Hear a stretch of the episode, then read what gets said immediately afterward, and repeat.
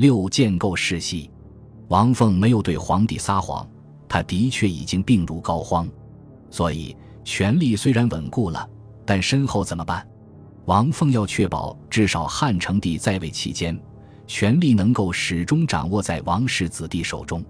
可叹自家兄弟里，同父同母的兄弟成安后王崇死了，一亩地里年龄最大的王曼也死了，目前还活着的都是一亩弟弟，按年龄排序，分别是平阿侯王谭、成都侯王商、弘阳侯王立、曲阳侯王根、高平侯王冯时。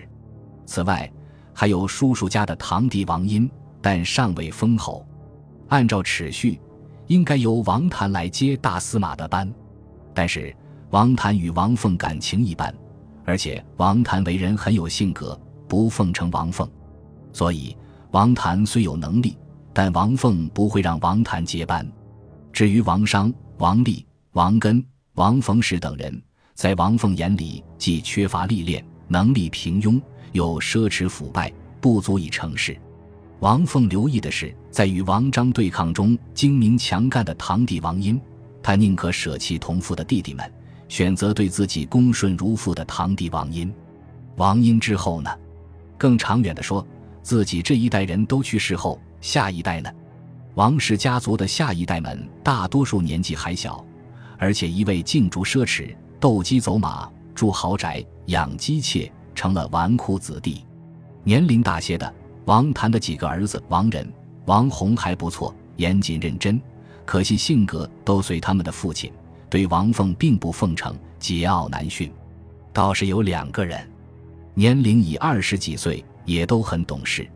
一个是外甥淳于长，人很聪明，现在是黄门郎，与皇帝关系甚好；再一个是侄子王莽，人很严谨，还没有出世。这两个人在王凤患病期间。都是时时服侍，亲尝药汤，日夜不休。特别是王莽，恨不能一刻不离，连月没时间换衣服，蓬头垢面，堪称纯孝。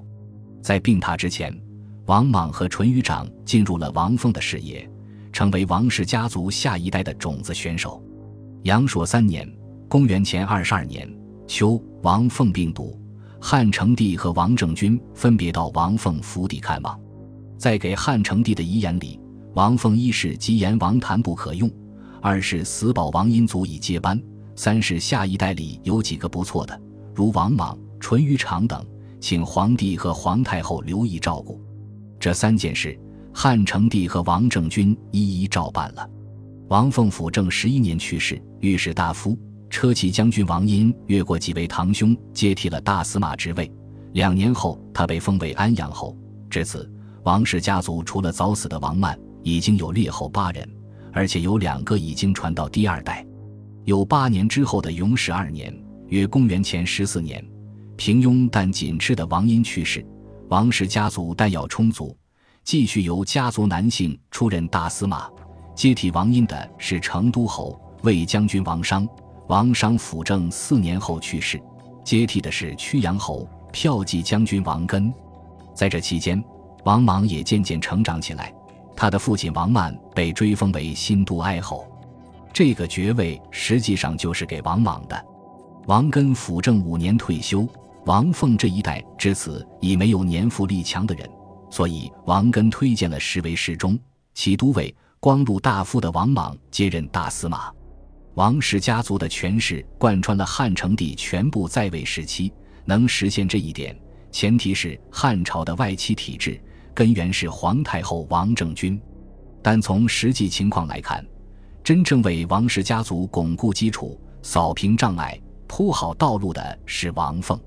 如果没有王凤，以王政君的仁慈性格，恐怕求为琼城太后而不可得。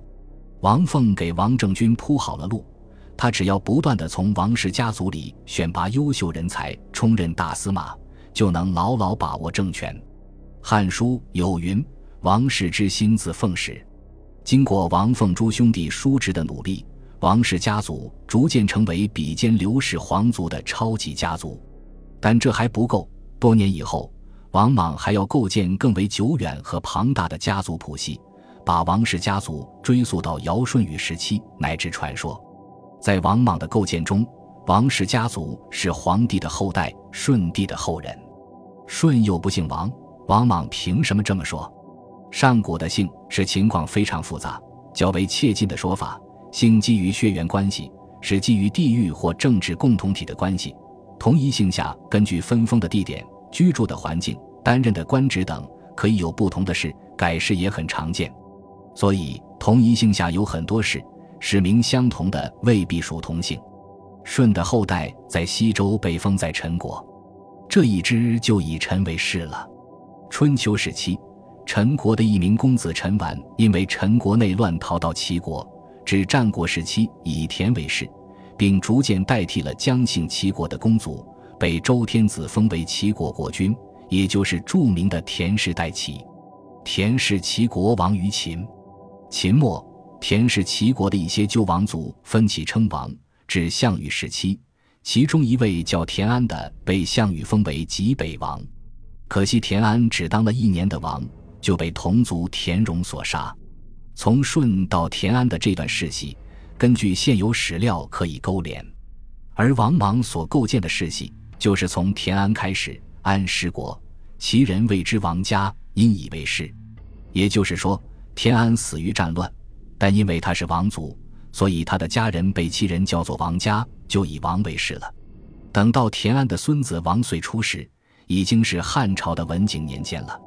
王遂的儿子就是从高平陵迁至元城县的王贺。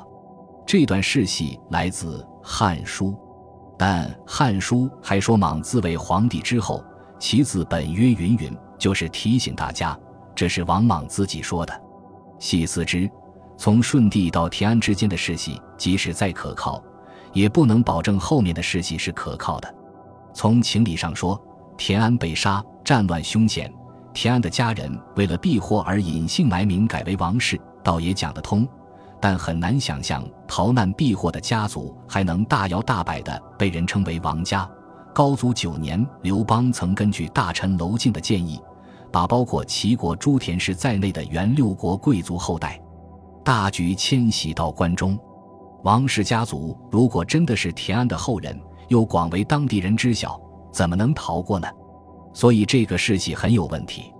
退一步说，即使真的有田氏改王这回事，那么从汉初到汉末两百年间，改姓、冒认之类的事情也无从对证。王氏家族从高平陵跋涉二百五十公里迁徙到魏郡，正是改姓或冒认的绝好时机。换言之，王氏家族无可争议的谱系，其实就到王贺这个魏郡的史迁祖。几乎可以肯定，王莽与舜之间的谱系是后来构建的。这是因为西汉晚期，刘姓已经被认定为尧的后代，而只有将王氏的谱系追溯到舜，才能按照尧禅让给舜的方式，由王氏来代替刘氏。王凤对实权的掌控与王莽对世系的构建一前一后。